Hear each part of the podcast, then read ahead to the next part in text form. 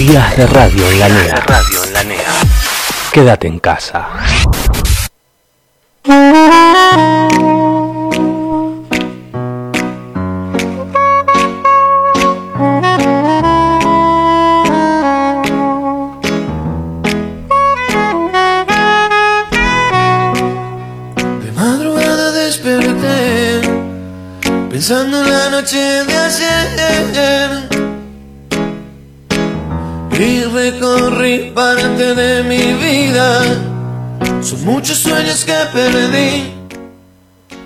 Acá estamos, acá estamos. Estamos en Días de Radio temporada 2, señoras y señores. Dos programas por semana, trabajando sin parar, por supuesto. Nada de esto sería posible si no fuese por los chicos de cuarto. En, el, en este caso, el día de hoy, estoy en un programa bajo la producción de Santiago Nengue, Franco de Prati, Blas Martín y Francisco Cabrera. Y lo vamos a hacer con tres conductores, yo y dos más. Vamos a presentar el primero al señor Santiago Nenque. ¿Cómo le va? ¿Estás por ahí? Buenas, buenas Esteban, ¿cómo andas? Buen día. Buen día, buen día Santiago. ¿Cómo anda eso? Tranqui, tranqui, acá esperando la, la final de la Europa League, un partidazo. Y por supuesto, además de esperar eso, deseando el, el segundo programa de ustedes de Días de Radio, ¿o no? También, obviamente, lo más importante. Eh, vamos a llamar a, nuestro otro conductor, si te parece, al señor Franco de Patri. ¿Estás por ahí? Buenos días. Buen día, Franco de Prati, te dije Patri sin querer. ¿Cómo está Franco? Bien, bien. Bien. Acá en la cuarentena. Y acá en la cuarentena, exactamente. ¿Se levantaron temprano hoy, chicos, o, o ya fue eso? Y, No, viste, sí. venimos ca- cada vez más tarde porque se va, se va yendo la costumbre, pero, pero sí, siempre temprano por las clases, después, viste, capaz podemos rescatar hoy con alguna siesta, pero, pero a las 9 de la mañana no se negocia. No, no, claro. Va a ser difícil volver. Bueno, chicos, el programa pasado yo le- les preguntaba cuáles eran las ventajas y desventajas de la educación a distancia. Esta, esta temporada le voy a preguntar a cada uno, eh, primero a vos, Santiago, cuando volvamos a la educación en el edificio presencial, ¿qué cosas te gustaría conservar de este periodo? Eh, bueno, principalmente las, los trabajos que sean de mucha escritura o que sean más complejos, me gustaría más tenerlos en la plataforma porque se pueden hacer en compu, ¿viste? Y es más cómodo. Eso la verdad que me es bastante más cómodo que antes. No, no soy pro escribir en papel, así que Ok. nada, esto es lo que conservaría. Bien, ¿vos, Franco? Yo lo que conservaría es levantarme a las 9 y no a las 7 y 20. La verdad que Sí, es sí, claramente, claramente. Aplausos, aplausos para eso. Totalmente. Eh, eh, es, es otra cosa, ¿no? Sí, obvio. Además, Dos horas ha- hacen la diferencia. totalmente, no sé ustedes, eh, ahora me van a decir, pero a- ayer haciendo otro programa, resulta que lo estaba haciendo con chicos que van a la NEA, viven en Tigre, loco, y se levantan a las cinco y media de la mañana para ir al... Sí, una cosa terrible. No va, eso no va. Yo, yo estoy cerca, yo estoy cerca, voy al colegio caminando, llevo en 10 minutos, por Bien. suerte no. Claro. tan por acá. Por lo menos puedes dormir un poco en el viaje. Puede ser. ¿Vos, Franco? Yo vivo también acá a cuatro cuadras y, y- A ver. y hago lo mismo que, que Santiago. Pero claro, la gente que vive lejos tiene que madrugar un poquito. Bien. Ahí se complica. Otra, otra cosa que surgió ayer que también me interesa preguntarles es eh, si extrañan, porque ayer me estaban diciendo que esos 10 minutos de recreo les gana a, a, to- a la hora o a la media hora que tienen entre clase y clase hoy en día. Que los 10 minutos presenciales todos juntos eran más importantes que, no sé, la, la distancia que tienen hoy entre hora y hora, que es más larga, pero es virtual. ¿Ustedes van por los 10 minutos también? No puedo creer lo que estoy escuchando. Una cosa de ¿Qué loco. A ver, de- de- A ver, en, en el recreo la pasábamos bien, pero la, la hora entre clase y clase se puede dormir, adelantar tareas, play. No, no, para nada. Un antisocial, un antisocial. ¿Vos, Franco? Sí, bueno, prefiero Yo también opino que, que la media hora es sagrada. antisocial. Uno en esa media hora puede hablar también con amigos. No, totalmente, totalmente. Hablamos por grupo de play. ¿Viste cómo es esto? Es un crisol de, personalidades. Hay gente que prefiere 10 minutos presenciales, hay otros que dicen, no, media horita más en, en medias o en pantuflas.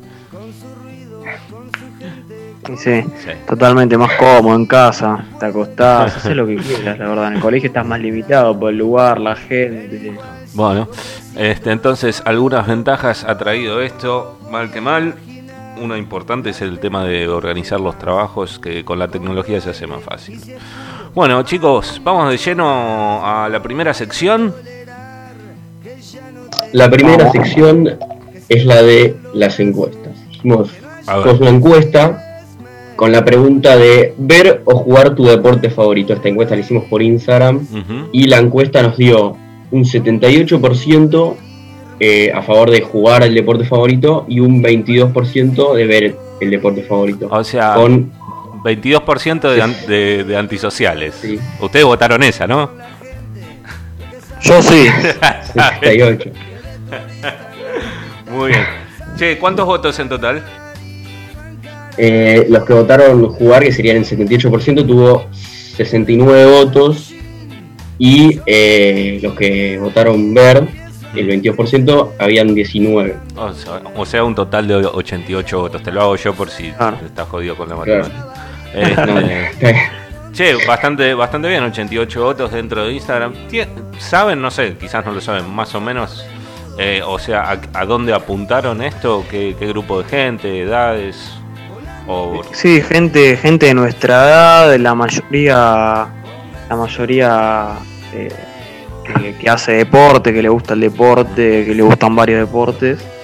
Entonces nada, está bueno porque generalmente gente que no le gusta el deporte me parece que la trae más verlo, porque nada, para jugarlo capaz es medio, le aburre un poco o verlo le puede llegar a divertir a alguno que otro. Sí, sí.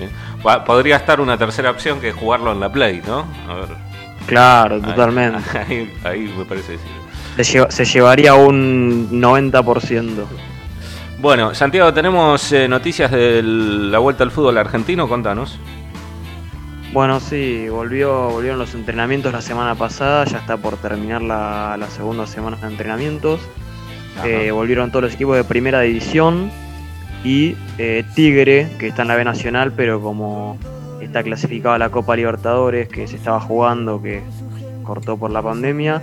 Eh, tiene que volver porque nada, la Libertadores vuelve el 15 de septiembre y bueno, no le no iba a llegar a ritmo, ya hay equipos en Brasil que ya están jugando la liga, entonces nada, la idea es que nadie esté en desventaja deportiva y que todos tengan la misma cantidad de entrenamiento. Totalmente. Y es un tema ese. Sí, bueno, también se hicieron los tests antes de volver a jugar porque por más que se estén liberando cosas, la situación en el país con el virus sigue difícil. Entonces nada, em, dieron 29 casos positivos entre Primera División, el ascenso y el fútbol femenino. Entre ellos Santiago Almada y Ricky Álvarez de Vélez, Marcone, Lastra, Bou y Almendra en Boca, Florentín de Argentinos Juniors, Centurión de River y bueno, hay, hay varios más. Perdón mi ignorancia, ¿este Centurión es eh, Ricky Centurión, no? No, no, no, es ah. eh, un arquero juvenil de River. Ok, ok. ¿Ricky Centurión dónde está jugando? En Vélez ahora, ah, renovó hace poco. Había rumor que se iba a Boca, que volvió a Racing, que lo vendían, pero no, se quedó, se quedó en Vélez. Bueno, muy bien. O sea que 29 casos de por lo menos de la primera, ¿no? Oh, va, sí. No, entre esto es entre la primera, el ascenso y el fútbol femenino, ah. bastante bien. Ah, bueno es, eh, diría que es poco. Claro, sí. Estaría bueno que no haya ninguno, pero bueno, en todos los casos que hay son muy pocos. Bueno, Tiago Almada, Ricky Álvarez, Marcone, Lastra y Bou, entre otros, positivos por COVID, pero por lo que sabemos, por ahora sin ningún riesgo grave, ¿verdad? Verdad. Muy bien. Y tenemos noticias también de la Champions League, estoy leyendo acá. A ver, Franco, ¿qué tenemos de la Champions? Vamos con la Champions League y en el final, a la final llegaron el PSG y el Bayern Múnich. Eh, este se va a transmitir el domingo 23 a las 16 horas argentinas en el estadio Daluz en Lisboa. También en la Champions, en Lyon y el Leipzig, eliminados en semis. Eh, pero también eliminaron al City y al Atleti respectivamente en cuartos. Es una sorpresa que no nos esperábamos. Ajá. Tengo, tengo que felicitarte por decir bien los nombres de los equipos que estuvimos practicando antes. Complicado, sí. difícil, difícil. Salieron bien. Así está el tema de la final de la Champions League, que es este domingo, 16 horas, estadio, estadio de Alush, en Lisboa. Este, 16 horas Argentina va a ser el Paris Saint Germain con el Bayern Múnich. Paris Saint Germain tengo entendido que es la primera final que llega. Sí, la primera, la primera final de la historia. Mm. Es un club relativamente nuevo y nada, es la, primera vez que llega. Obviamente, esta final va a ser sin gente por temas de la cuarentena, ah, ¿no? Claro, aclarar. Ningún partido de la Champions tuvo público, ¿no? No. No, no, eh, desde que volvió se jugaron, bueno, quedaban dos partidos de la serie de vuelta. Eh, y nada, desde que mm, se jugaron en las canchas que se tenían que jugar, uno fue en la cancha del, del Barcelona, si no me equivoco, y nada, desde que volvió, eh, están jugando en esta cancha en Lisboa, supongo que Portugal es un país con pocos casos, o por lo menos Lisboa, y, nada, sí, obviamente sin público, todos en esa misma cancha. Todos en esa misma cancha, muy bien.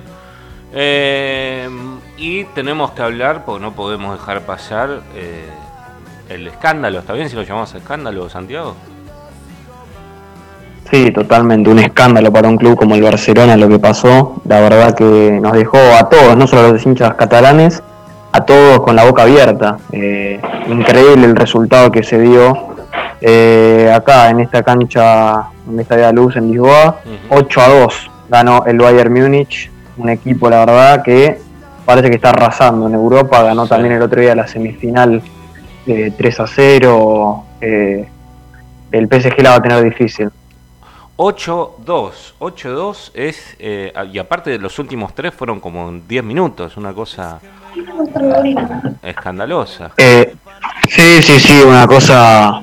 Una cosa de locos. nunca se había visto un resultado así. Hay muy pocos y es de los resultados que van a quedar en la historia, claramente. Yo creo que bueno, hubo un partido hace poco, un empate 3 a 3 entre el Liverpool y el Milan, me acuerdo como resultado histórico de la Champions, pero, pero este resultado es una cosa de locos más, teniendo en cuenta que el perdedor fue Barcelona. Claro, el perdedor fue. Yo no sé, eh, porque no, no la estuve viendo, pero antes de este partido, ¿era favorito Barcelona para ganar la Champions?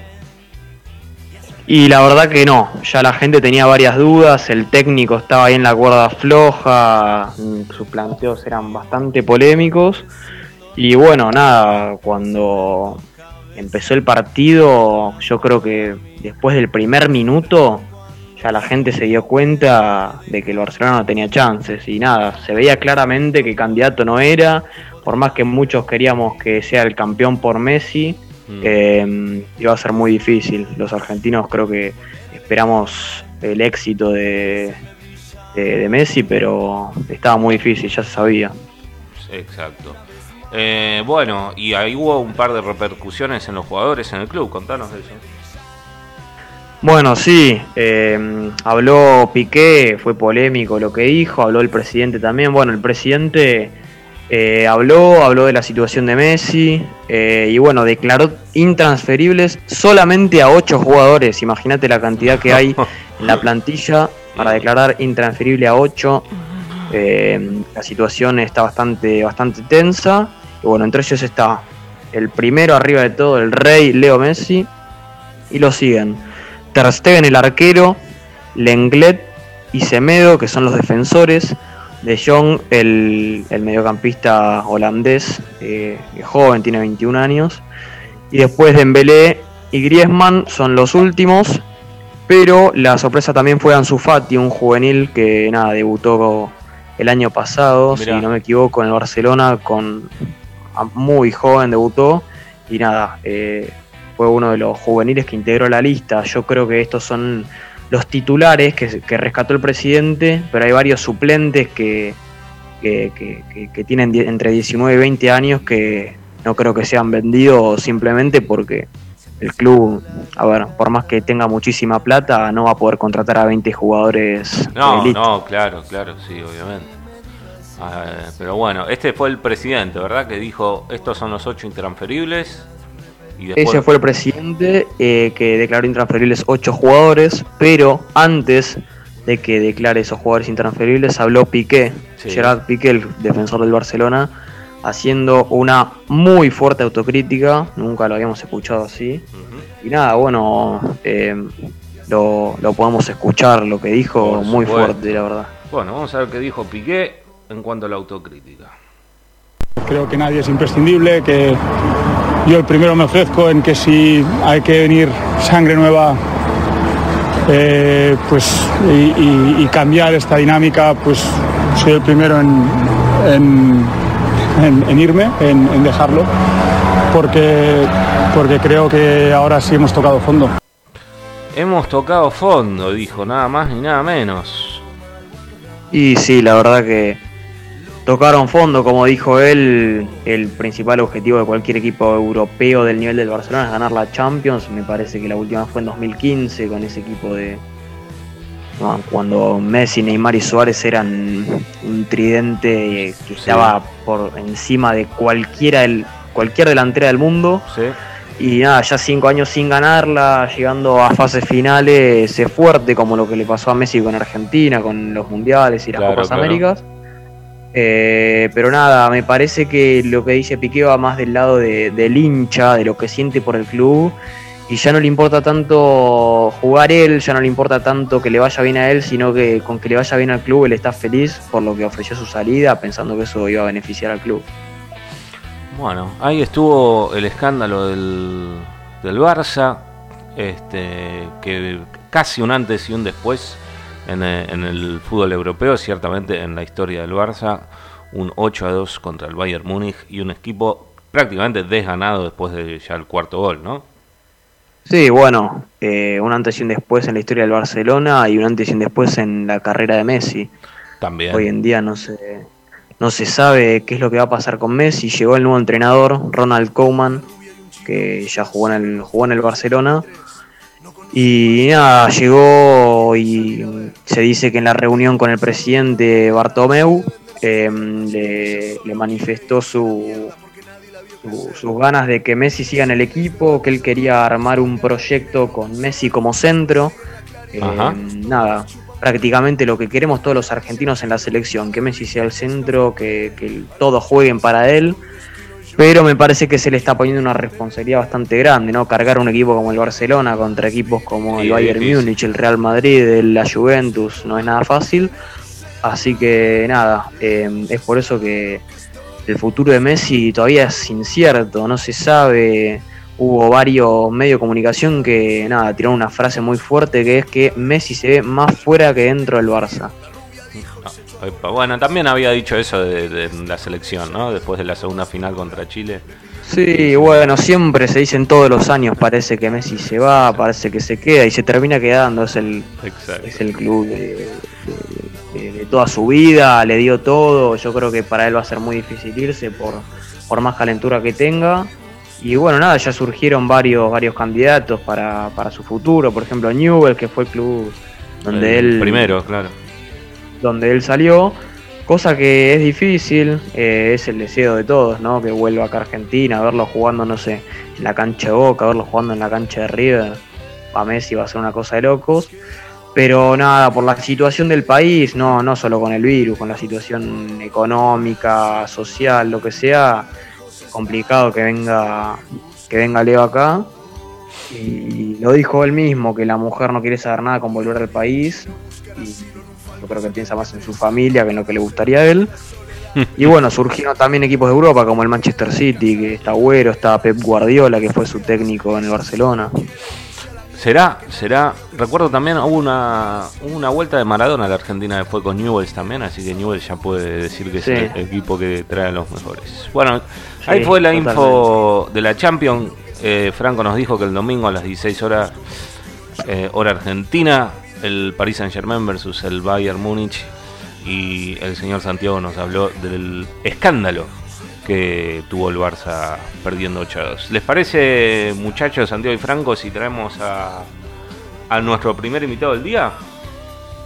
me parece buenísimo. A ver ahí. Francisco Cabrera, ¿estás ahí? Hola, muy buen día. Buenos días, Francisco. ¿Cómo le va a usted? Todo bien, todo bien. Como se puede estar en la cuarentena, pero bien. Como se puede estar en la cuarentena, pero bien. Las nueve no se negocia, dijeron acá, ¿vos se pedían lo mismo? Eh, sí, si algo que se, si se puede quedar algo que se quede levantarse a las 9, estaría bueno. está, bueno. No, no, ¿cómo levantarse a las 9? A las 9 la primera clase, levantarse a las ocho y media, por lo menos, mentime ahí. Eh, bueno, sí, depende de dónde viva cada uno. Algunos se levantan un poco más tarde, otros más temprano, pero bueno, sí, estaría bueno un poco más de, tiempo para dormir. Exactamente. Bueno, Francisco, contanos qué nos traes en, en tu sección, dale. Y yo vengo a hablar del rugby, de los valores que enseña el rugby y de las polémicas agresiones que hubo. Eh, nada, yo voy a empezar hablando que para mí el rugby sí es un deporte polémico, que es, catalogado como un deporte polémico porque es a lo mejor un deporte que la gente piensa que es de delito, de gente agrandada, hmm. pero para mí el rugby va más allá del deporte, de pasar una pelota, de hacer un try, o de, qué sé yo, hacer un buen tackle. Eh, el rugby te enseña valores que te quedan para toda la vida. Estimo, estimo que jugás al rugby vos, ¿no? Yo sí, eh, jugué al rugby y soy ex entrenador. Ah, bien, bien, bien. Bueno, siga. Ah, valores como por ejemplo el compañerismo, que nada, por ejemplo la amistad o el no sé, por ejemplo, yo tengo amigos que conozco hace 10 años y los sigo, y sí, sigo teniendo relación ahora y los veo, y en el club siempre los veo, eh, nada, amigos que te quedan para toda la vida, sino también el trabajo en equipo, es el no se gana solo, no existe en el rugby ganar solo. O se pierde todos o se gana todos. Yo tengo una pregunta para Francisco. ¿Qué, ¿Qué es lo que te enseña el rugby que no te enseña otro deporte como por ejemplo no sé, el hockey.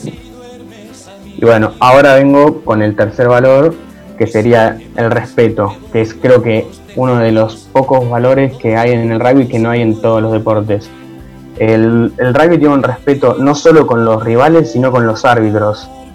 Te doy un ejemplo, en el fútbol generalmente al árbitro se lo chifla, a los jugadores visitantes también. En el rugby no existe eso, no existe que una persona esté por patear o una persona esté cerca de la hinchada visitante y se le insulte o se lo chifle. No, no, no. Es algo que no existe. Y si alguien lo hace, te tocan el hombre y te dicen, no, acá no, eso no. Es, es un valor que creo que es el, el rugby y casi muy pocos deportes tienen de respeto con los rivales y con los árbitros. O sea, vos decís que los hinchas del rugby son menos hostiles hacia todo lo que está pasando en la cancha que los de otros deportes, si entendí bien. Y sí, porque son los valores que te enseñan, son más respetuosos, no, no, no existe chiflar o insultar a los a los árbitros o a los rivales, como en el fútbol, por ejemplo, pasa mucho. Muy bien. Sí, Francisco, eh, ¿por qué crees que aparecen estos casos de agresión de los rugbyers que también parece actuar siempre como en, banda, como 5, 6 o 7 todos juntos, 4 o 5. ¿Crees que dentro del, rugby hay como una especie de subcultura violenta que tiene que ver con eh, salir y, presentarse como grupo como imbatible, ya sea en un bar, en un boliche o donde sea? ¿O es, o es un mito eso? Y siempre se dice que a lo mejor el rugby hace más violento, que los jugadores de rugby siempre atacan todos juntos o cosas así. Para mí es verdad que el rugby es un deporte de contacto y puede ser que a lo mejor hay ciertas personas que se crean un, más fuertes, cosas así, por, por estar en un deporte de contacto, pero para mí eso se generaliza mucho. Eh, no son, no sé, hay muchísimos casos de a lo mejor mucha gente que se pelea en bandas y como no son jugadores de rugby no, no salen en la tele porque a lo mejor no vende. No, no, eso es cierto, eso es cierto, sin duda. Para mí el rugby en estas situaciones, que situaciones violentas, situaciones de estar peleándose entre muchas personas, vende mucho más. a lo mejor una portada de un diario o a lo mejor una nota periodística, no les sirve que dos personas se peleaban en un boliche y a lo mejor uno quedó medio dañado o quedó con el ojo maltrecho, pero no, si no son a lo mejor jugadores de rugby, porque está bien, eso pasa un montón.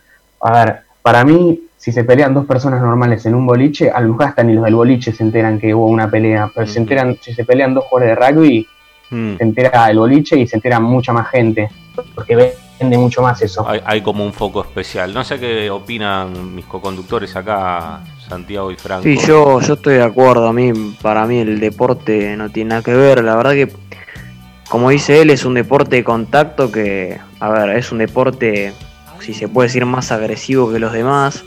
Y nosotros lo podemos llegar a entender al, ser amantes del deporte o lo que sea, pero yo te pregunto a vos, ¿cómo le, cómo le, haces entender a una, a una madre que el hijo de, de 6 años quiere empezar rugby, que el, que el deporte no es violento y que no lo vuelve violento con todas las cosas que salen en la tele?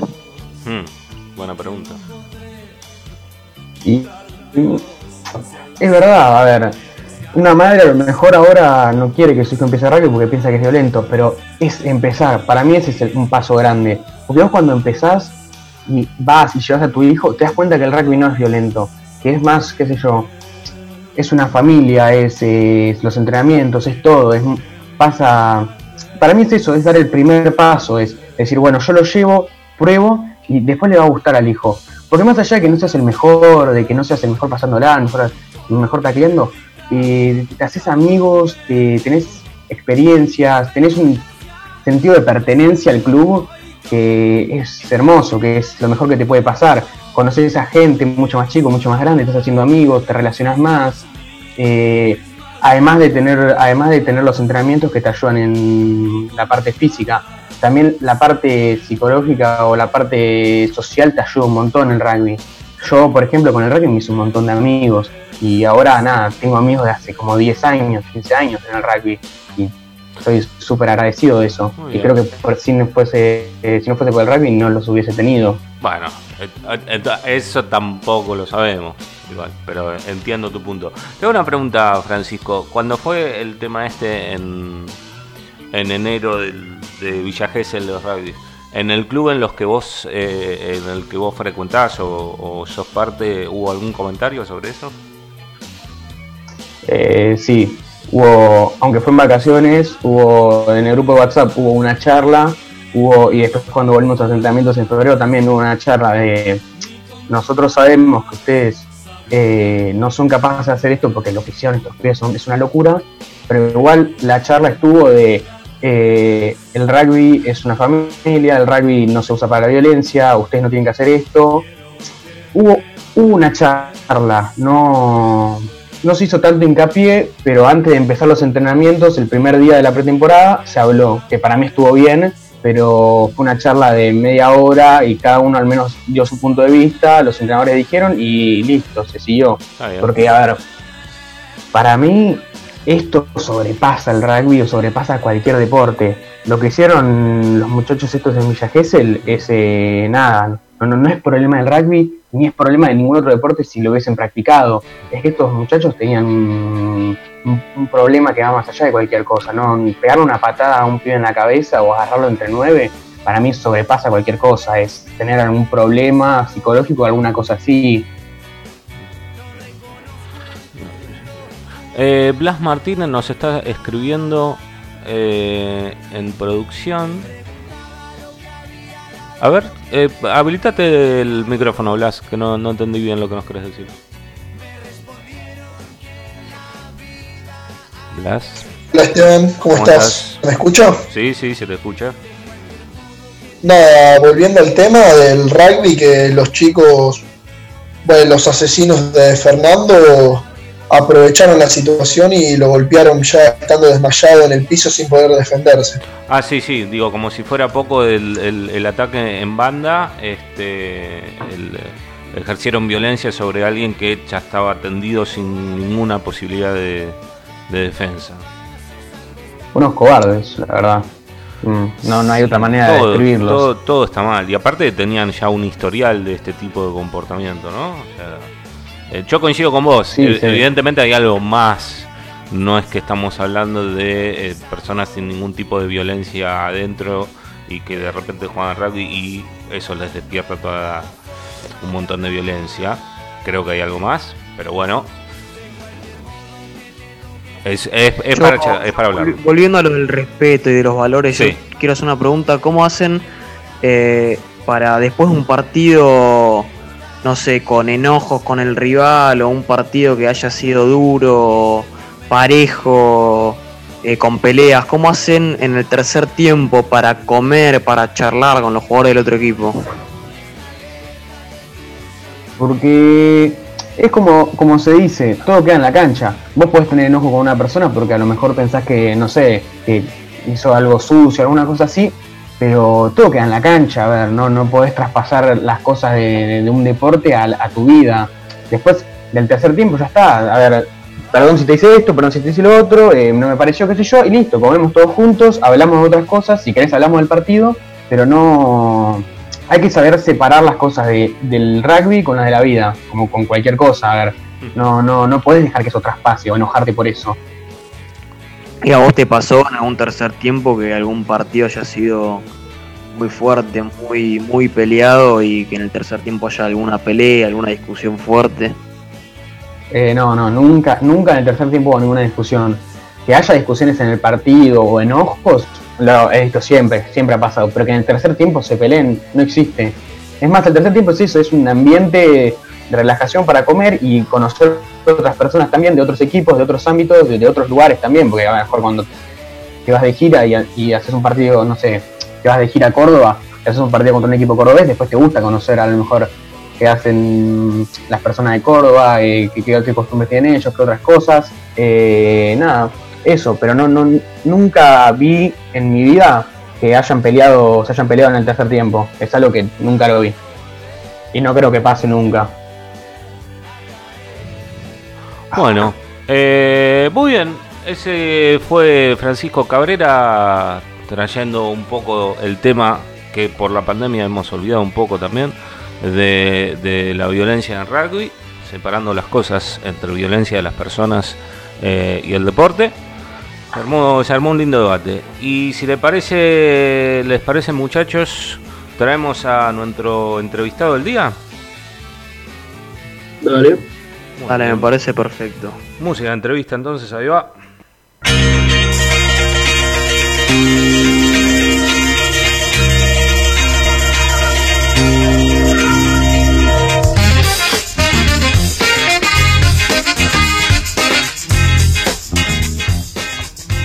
Muy bien, estamos entrando a entrar.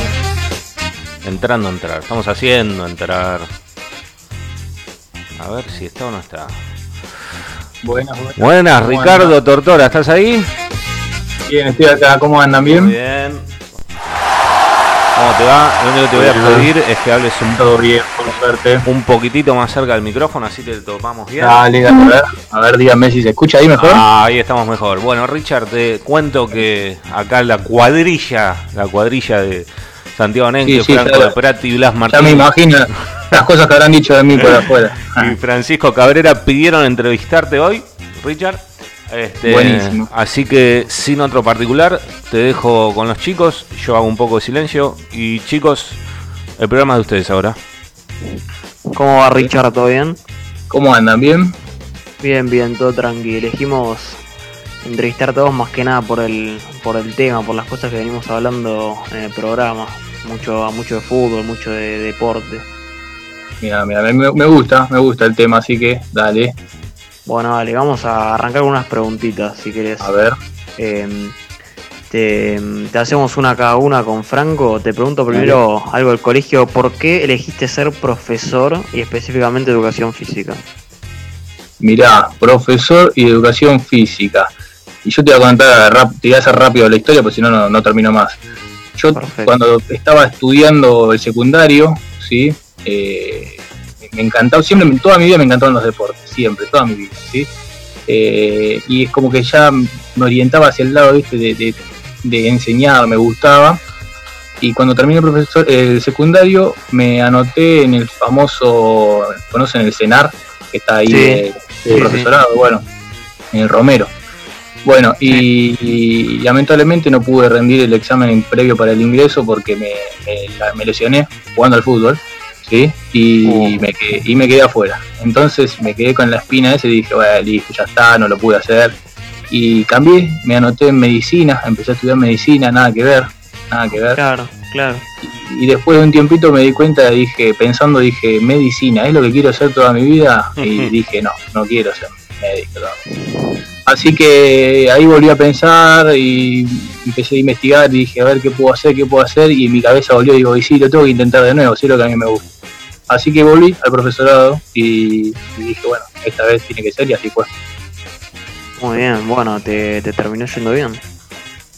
Sí, sí, sí, por lo menos hago lo que me gusta. Perfecto. Está bien.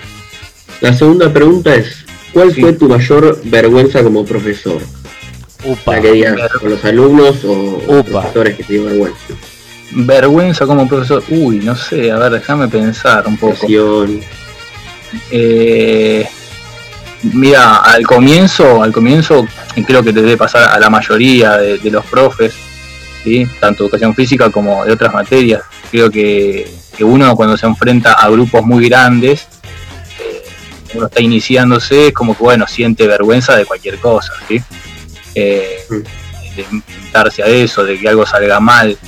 Después con el tiempo uno se va acostumbrando y, nada, fluye. ¿sí? Si me preguntas alguna situación en particular, sí, no me acuerdo ahora exactamente alguna así. Mira, te puedo decir una, en una colonia me pasó, trabajando con, nenes chiquitos. No sé si alguno de ustedes estaba, ¿eh? Santi puede llegar a ser. a si estaba en esa colonia. Eh, me pasó una vez eh, que estábamos jugando eh, con una pelota y yo, nada, la pelota vino picando hacia mí, yo la quise patear para tirarla hacia otro lado y no vi que justo pasaba una nena y le pegué un pelotazo en el ojo y la tuve, no, no, me quería morir. Y la tuve que entregar con el ojo después, no tenía morado, pero lo tenía marcado y, no sabía cómo explicarle a la madre que había sido yo. O sea, no, le dijiste, no le dijiste que fuiste vos, me imagino. Sí, sí, le dije que fui yo, me hice cargo, le dije No, no fue mi intención. O sea, le clavaste un derechazo. Y lo peor de todo no fue eso, que al año siguiente, en la misma colonia, explicando un juego, bajo, estaba con la, una pelota también arriba de la cabeza, explicando un juego, y cuando bajo el brazo, un nene que pasaba por atrás le pegué y le abrí la ceja. Bueno, ah, no, un peligro. Me, pasaron todas en esa colonia. Un peligro. Pero sigo, pero sigo trabajando en la colonia, así que eso es bueno. A mí nunca me pegaste. No, a vos no te pegué, Santi. Todavía. Igual siempre todo fue sin querer. Eso creo que esas son dos cosas que, digo, sí, pucha, qué vergüenza, la verdad. Pero bueno, nada, fueron cosas que pasaron sin querer. Eh, bueno, la tercera pregunta es si te gusta competir con, tus alumnos en el momento de la clase.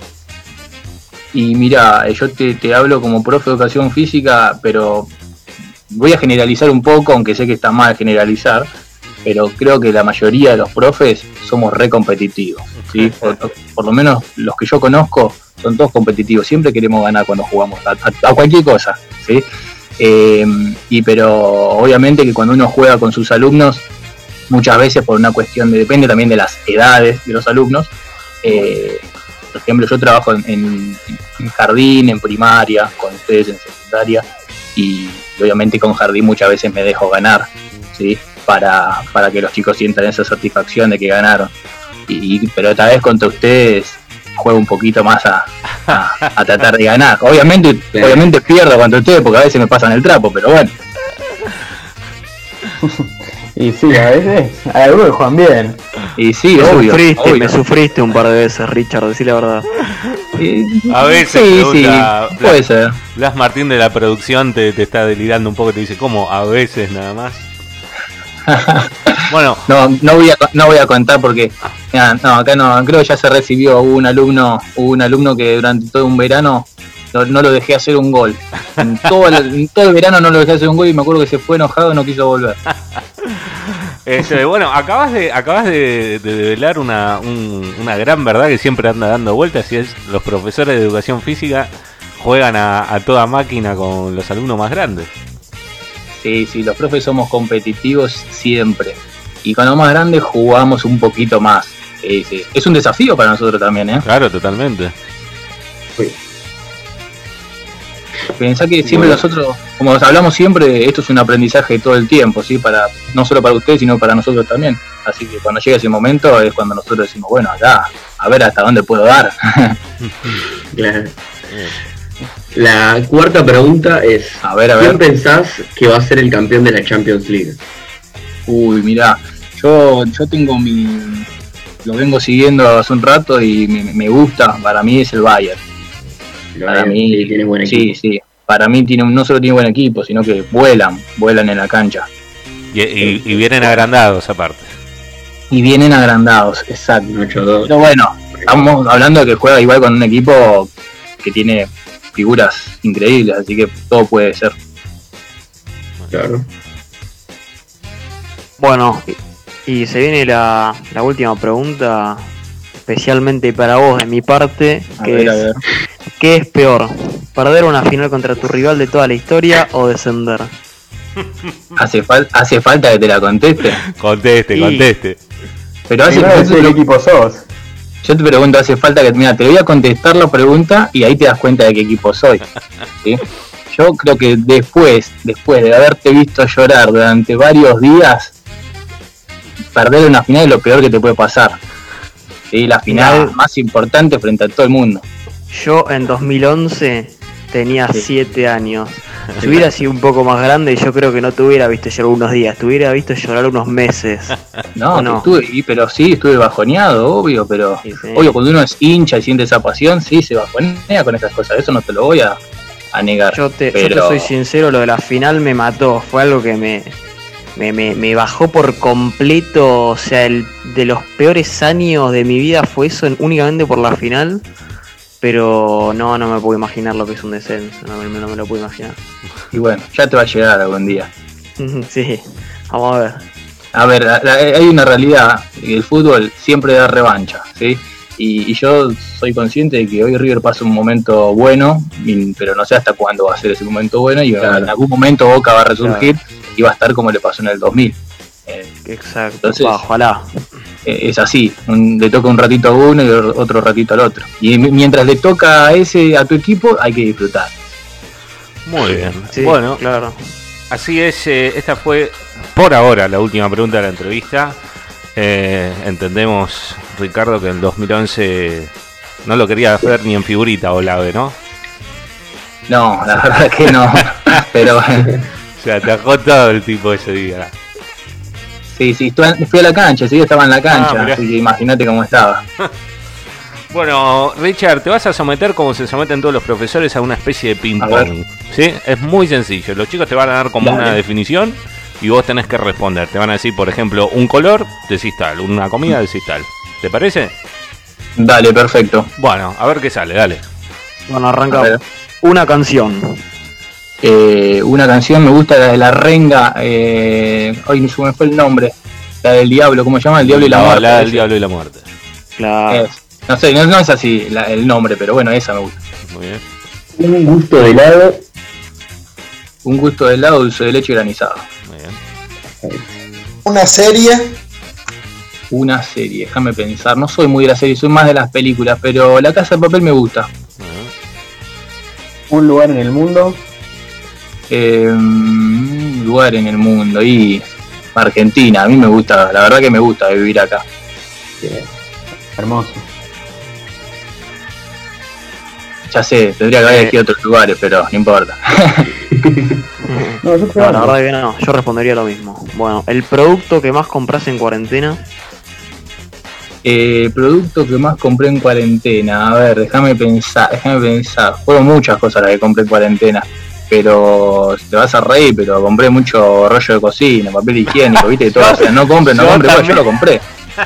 Totalmente, totalmente. Fuiste parte del higiénico. Fuiste ¿Vos eras uno de los que estabas ahí en la cola con, con los rollos? No, ojo, ojo. Cuando fue todo eso y estaban, y estaban todos desesperados, no, yo ahí no compré. Esperé que pase un poquito y ahí dije, ahora es mi momento, voy y compro todo lo que hay. Y fui compré. un tipo sincero. Sí, sí, es la verdad. Y un libro Un libro, eh, hace unos años, la verdad no soy tampoco de leer mucho, sí leo, pero no libro, leo mucho a través de internet, ¿sí? Mm. Eh, leí un libro que me gustó mucho, el de Los Padecientes, que está la película también. No sé si lo conocen. Me gustó mucho la historia, la verdad que está bueno. Okay. App de celular que más usás sacando claramente WhatsApp. Sí, no entendí la primera parte, perdón. App del celular que más usás sacando WhatsApp. Sacando WhatsApp uso.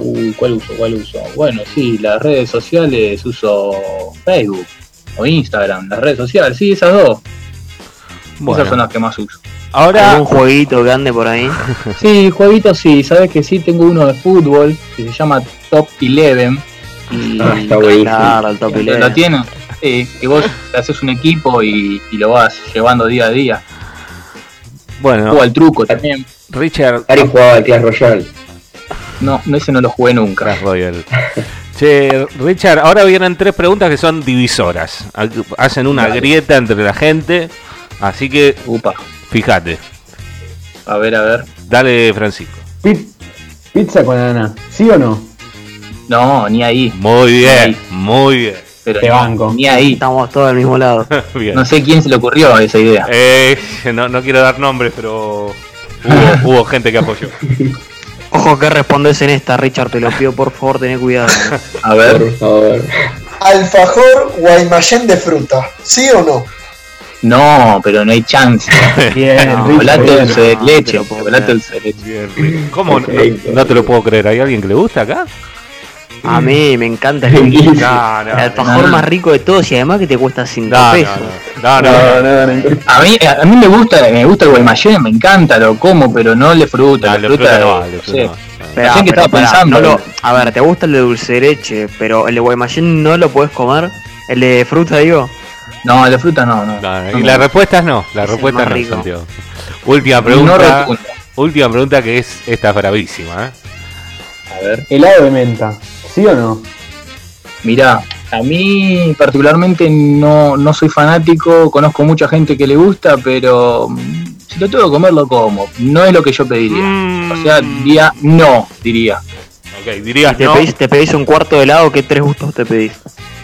No, dulce de leche y chocolate y puede ser zamballón. El chocolate y dulce de leche van seguro. Claro, vas con la clásica. Sí. Bueno, eh, Richard, muy bien, esto fue todo. Eh, te agradecemos mucho por prenderte a la entrevista. Muy bien que. Gracias a, ustedes. Muy bien que dijiste que no a la pizza con ananá y al helado de menta.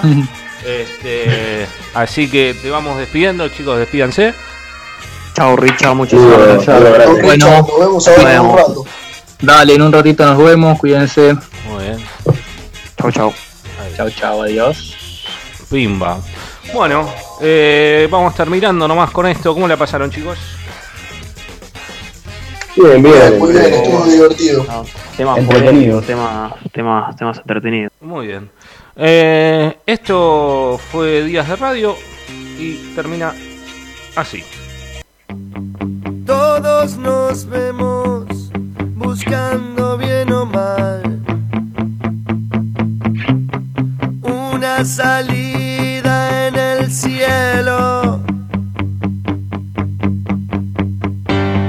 Adentro llueve y parece que nunca va a parar.